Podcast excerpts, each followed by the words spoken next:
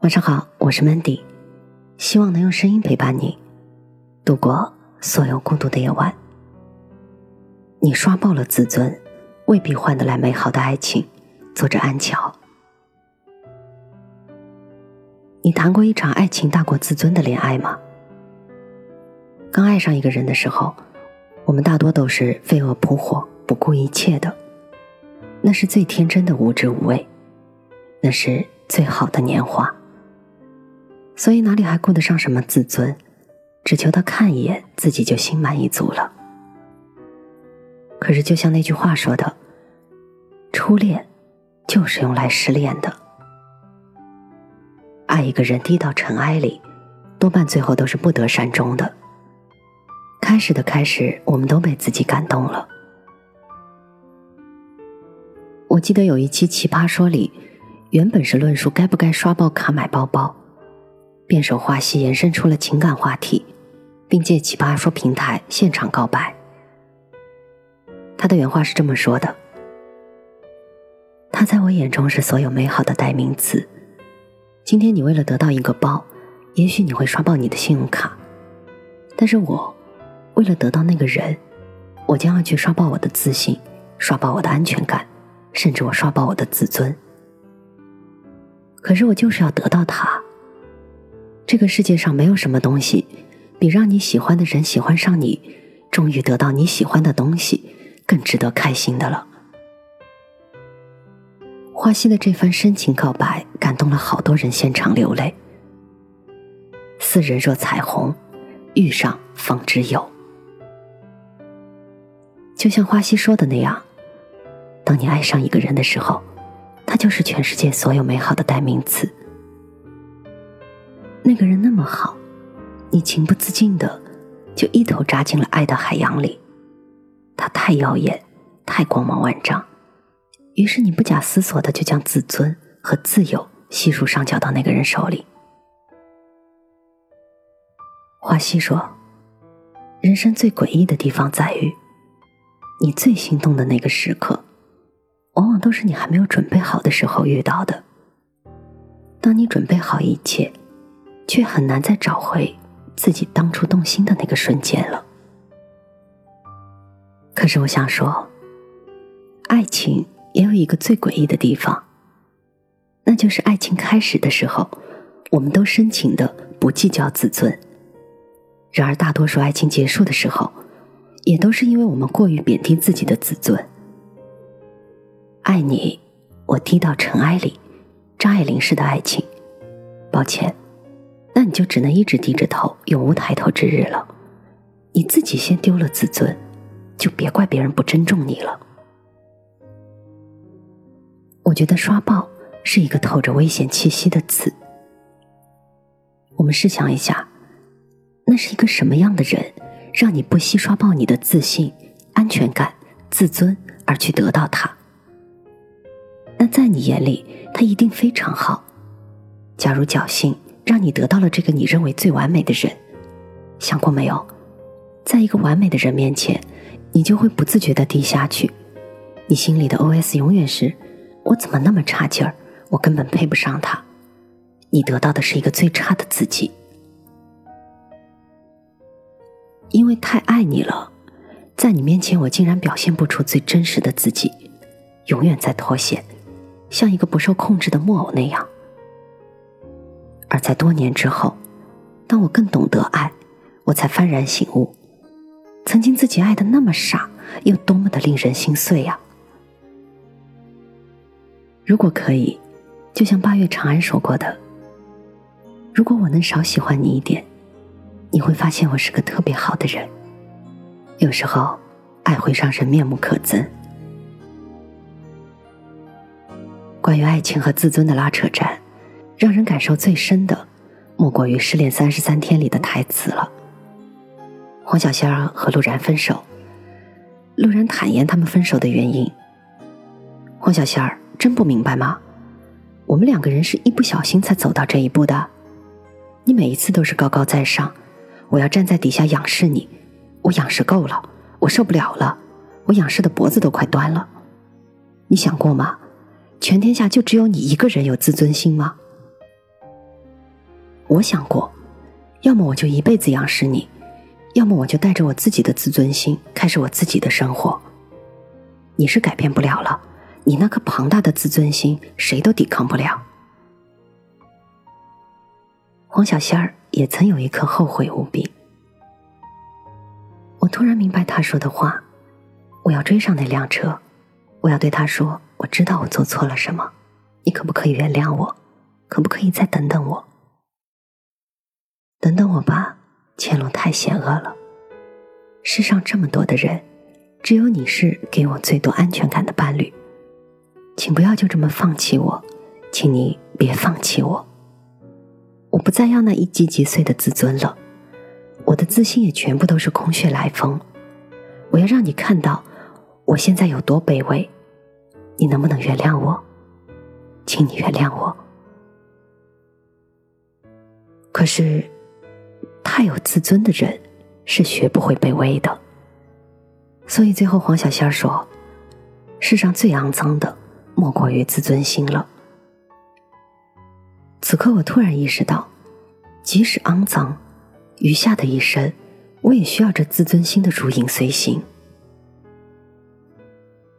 我还记得在电影院里看到这里的时候，很多人都哭成了狗。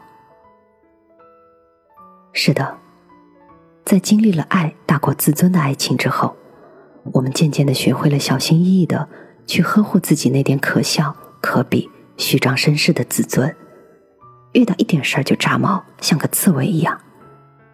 我们有了规则，有了底线，学会了试探，更懂得如何保护自己免受伤害，再也不会轻易屈尊了。别低头，皇冠会掉，别人会笑的。可我们还是会错过一些原本美好的爱情。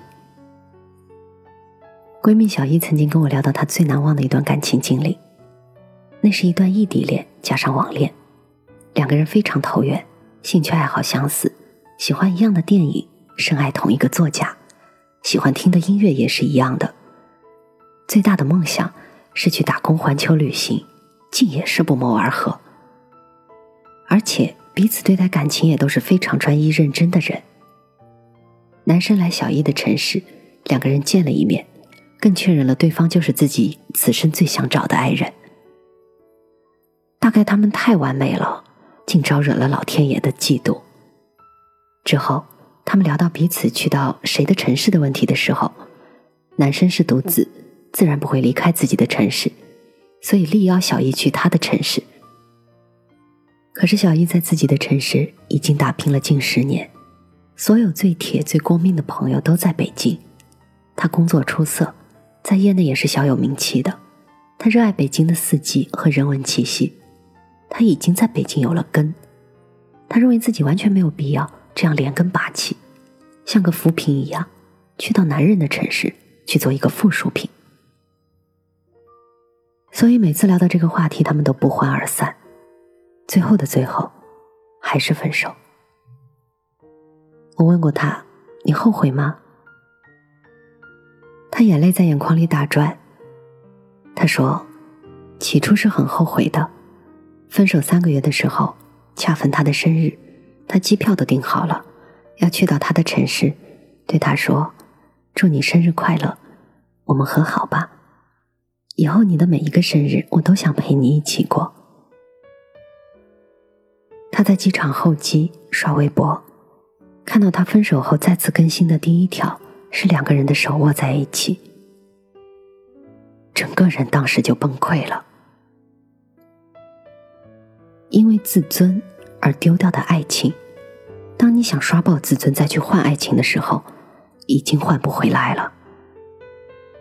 小易说：“我好庆幸，不是去到他的城市。”亲眼看到他和另一个人幸福的样子，那将是多么无地自容和尴尬的场景。还好自尊还在，没有在最爱的人面前出丑失态。听完，我就忍不住唏嘘：那些看上去很骄傲的人，其实内心里都更期待被爱。当他们拿下压在头顶的自尊，露出软弱的一面的时候。真的叫人心疼的，想抱一抱他们。常常会想，如果我可以回到十六岁，我多想对那个少年说：“我已经丢失了我的自尊，你可不可以多爱我一点？我浑身上下都是你的软肋，你可不可以来做我的铠甲？”爱到自尊都不要的时候，多希望那个人懂我们心甘情愿的牺牲。可能看上去很卑微，很丢脸。可能已经是我们所能想象到的最真最好的爱啊！我也想对小英那个前男友说：女人没有安全感的时候，才像刺猬一样伪装自己。